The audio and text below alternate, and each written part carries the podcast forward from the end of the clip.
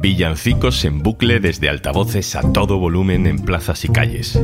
Horas y horas de música para animar a las compras y a la hostelería. Las ordenanzas de ruido son papel mojado y los vecinos afectados parecen los aguafiestas de la Navidad. Soy Juan Luis Sánchez. Hoy en un tema al día, la pesadilla del fun fun fun.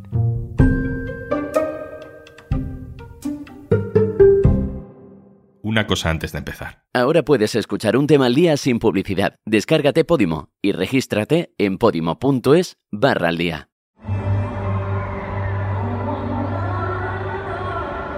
Hombre, pues cuando estamos cuarenta y tantos días como el año pasado, con esta música constante, cada cierto tiempo, son entre villancicos concretamente en bucle, que llega un momento que estamos ya hartos. Yo cuando me duermo, duermo con banda sonora, o sea, mi vida es María Carey, entonces llega un momento que al principio, bueno, no se nota tanto, pero al final eh, termina agotando. O sea, es vivir dentro de mi casa con banda sonora. Es Teresa, una vecina de Toledo, del casco histórico de Toledo. El de María Carey, el de Rafael, El camino que lleva a Belén, y el otro es uno inglés o americano, no, que no me acuerdo, pero que también es súper famoso. Lo que pasa que, como el primero es el de María Carey, pues es el que tengo más manía, pobrecilla, que es un villancico muy chulo, pero dos años ya seguidos, cuarenta y tantos días.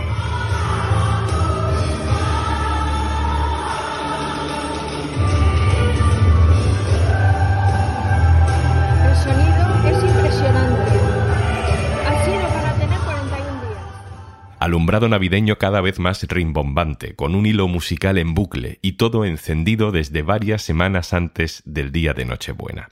Es una situación que acaba convirtiendo a muchos vecinos, a su pesar, en personas amargadas por algo que para el resto suele ser bonito, entrañable, familiar. Se convierten en los Grinch de la Navidad. Teresa, hola. Hola Juanlu, ¿qué tal? Teresa, te hemos escuchado hace nada, unos segundos. Eres autora de ese vídeo que publicamos en el diario.es hace unos días. Se ve y se escucha esa plaza del Zocodover en el centro de Toledo. Y todo esto, Teresa, lo grabaste desde tu casa. ¿Cómo es vivir con ese ruido constante? ¿Cómo te afecta? A ver, yo no solo vivo en mi casa, sino que también trabajo. Entonces llega un momento que tengo que ajustar mi vida al horario de cada una de las sesiones de música. Porque mientras lo estoy oyendo con la música, pues los primeros días, bueno, pase, pero llega un momento que no me puedo concentrar.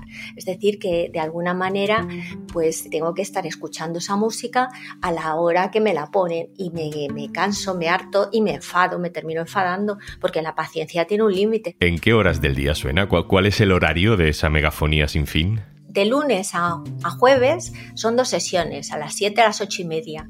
Y luego los fines de semana son cuatro sesiones desde las 7 hasta las 11. Y luego los domingos tres sesiones.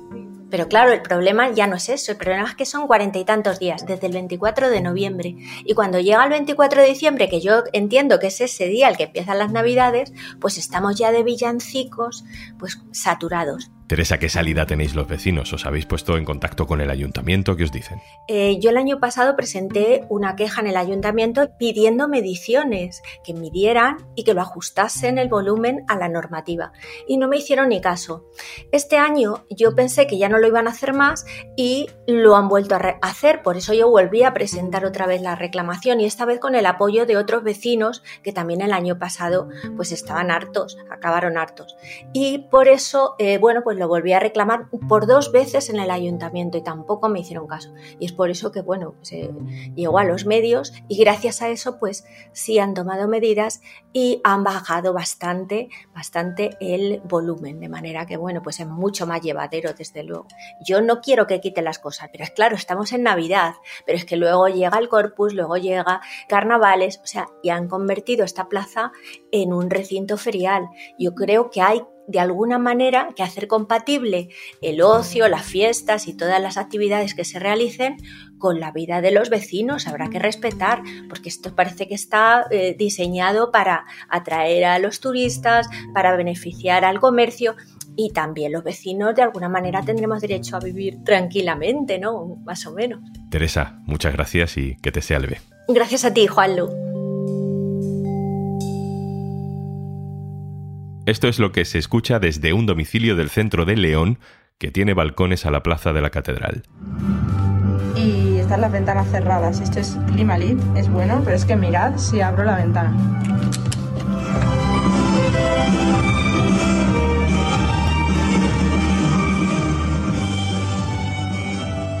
Los vecinos de esta zona, en el casco antiguo de León, han amenazado con acudir a los tribunales con demandar al ayuntamiento si no se baja el volumen.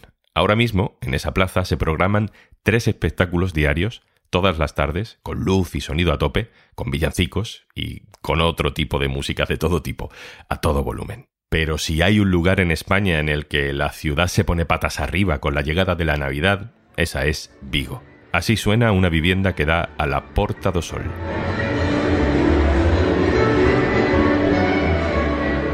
400 altavoces que funcionan por la mañana, por la tarde y por la noche, los días laborables y los días festivos. En varias zonas del centro se montan además atracciones con su correspondiente música, con sirenas, con todo tipo de ruidos. Por ejemplo, en esa misma plaza, durante dos meses, dos meses, se instala una noria. Las cabinas de esa noria pasan a cuatro metros de la fachada de las viviendas. La gente que va dentro de la noria, puede ver perfectamente el interior de las casas, y desde esos pisos se pueden escuchar perfectamente los gritos de la gente. De hecho, suena así.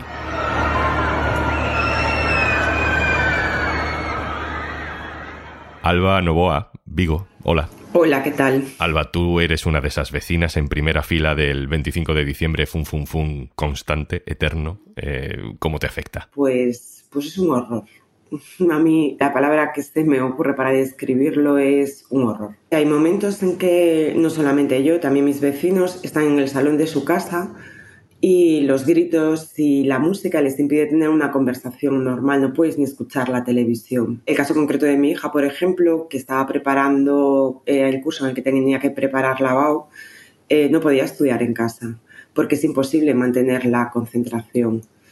También tuve a un hijo con bueno, un accidente, la cadera rota en casa durante todas las navidades y era una tortura porque durante los días laborales empieza por la tarde, ¿vale? Sobre las 5 o 6 de la tarde hasta las 11 o 12 de la noche.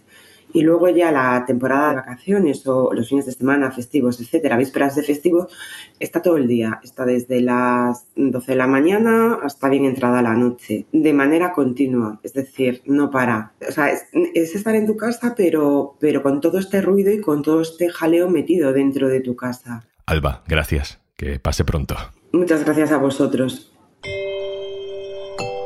Hay un sitio donde este año por primera vez no va a haber villancicos en la Plaza Mayor. Es en Ocaña, un pueblo de la provincia de Toledo. Para quien no lo conozca, yo no lo conocía, pues parece que la Plaza Mayor de Ocaña es el punto neurálgico donde se celebran todo tipo de fiestas, todo tipo de grandes celebraciones. Este verano, dos vecinas de esa plaza han puesto una denuncia contra el ayuntamiento por exceso de ruido y el juzgado ha dictado un auto de medidas cautelares por las que suspende todas las actividades, no solo las navideñas, que superen el nivel permitido de ruido hasta que al menos haya una sentencia firme.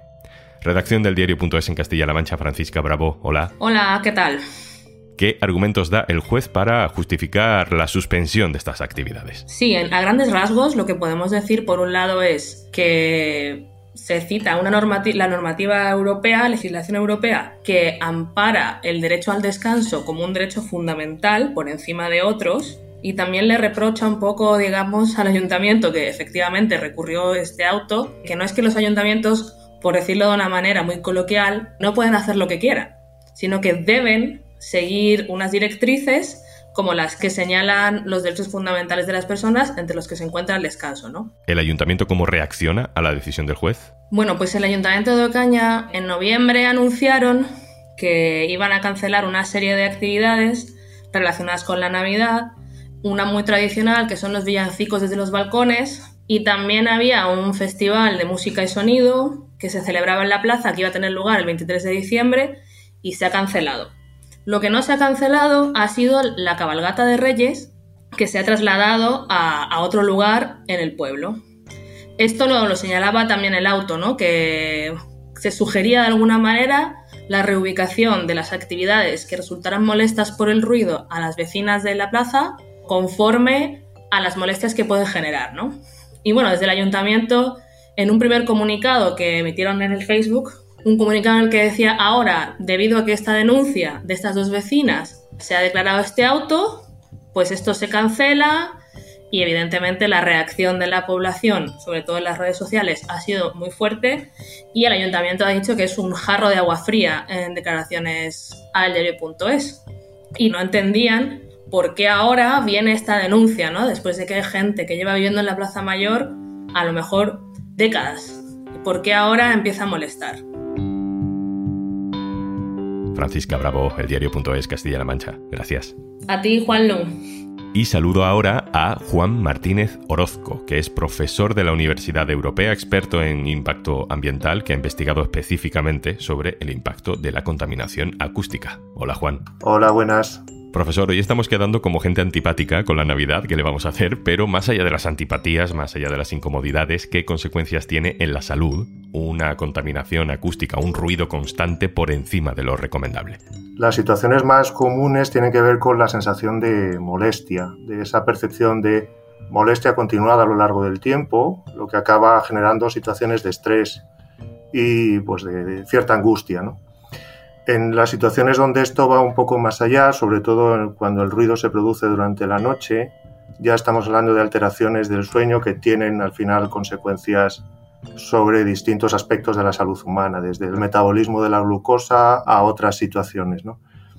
Y de ahí incluso se puede llegar a pasar en situaciones de estrés y de exposición continuada al ruido pues a, a problemas incluso cardiovasculares que tienen que ver con la aparición de problemas de hipertensión y otro tipo de problemas relacionados con el sistema cardiovascular.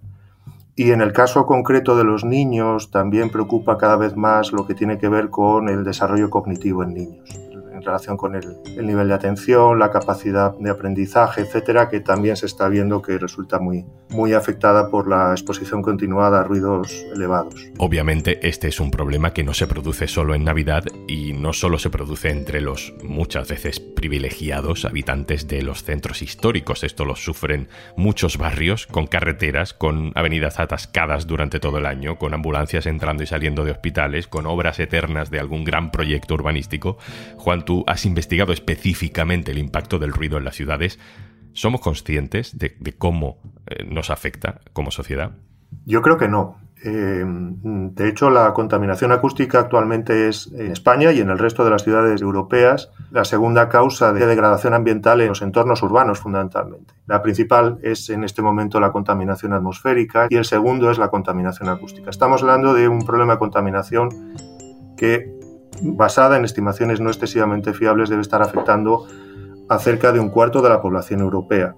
En España no sabemos cuánta población puede ser, pero podrá estar en el entorno de los 10, 12, 15 millones de personas. Se espera que la población expuesta al ruido no solo no descienda, sino que aumente en la medida en que se va a producir un fenómeno de concentración paulatina de la población en las ciudades, que cada vez tenderán a ser más grandes y por lo tanto la exposición al ruido inevitablemente también aumentará, salvo que se tomen medidas suficientemente drásticas. Juan Martínez Orozco, experto en impacto ambiental, muchas gracias. Gracias a vosotros.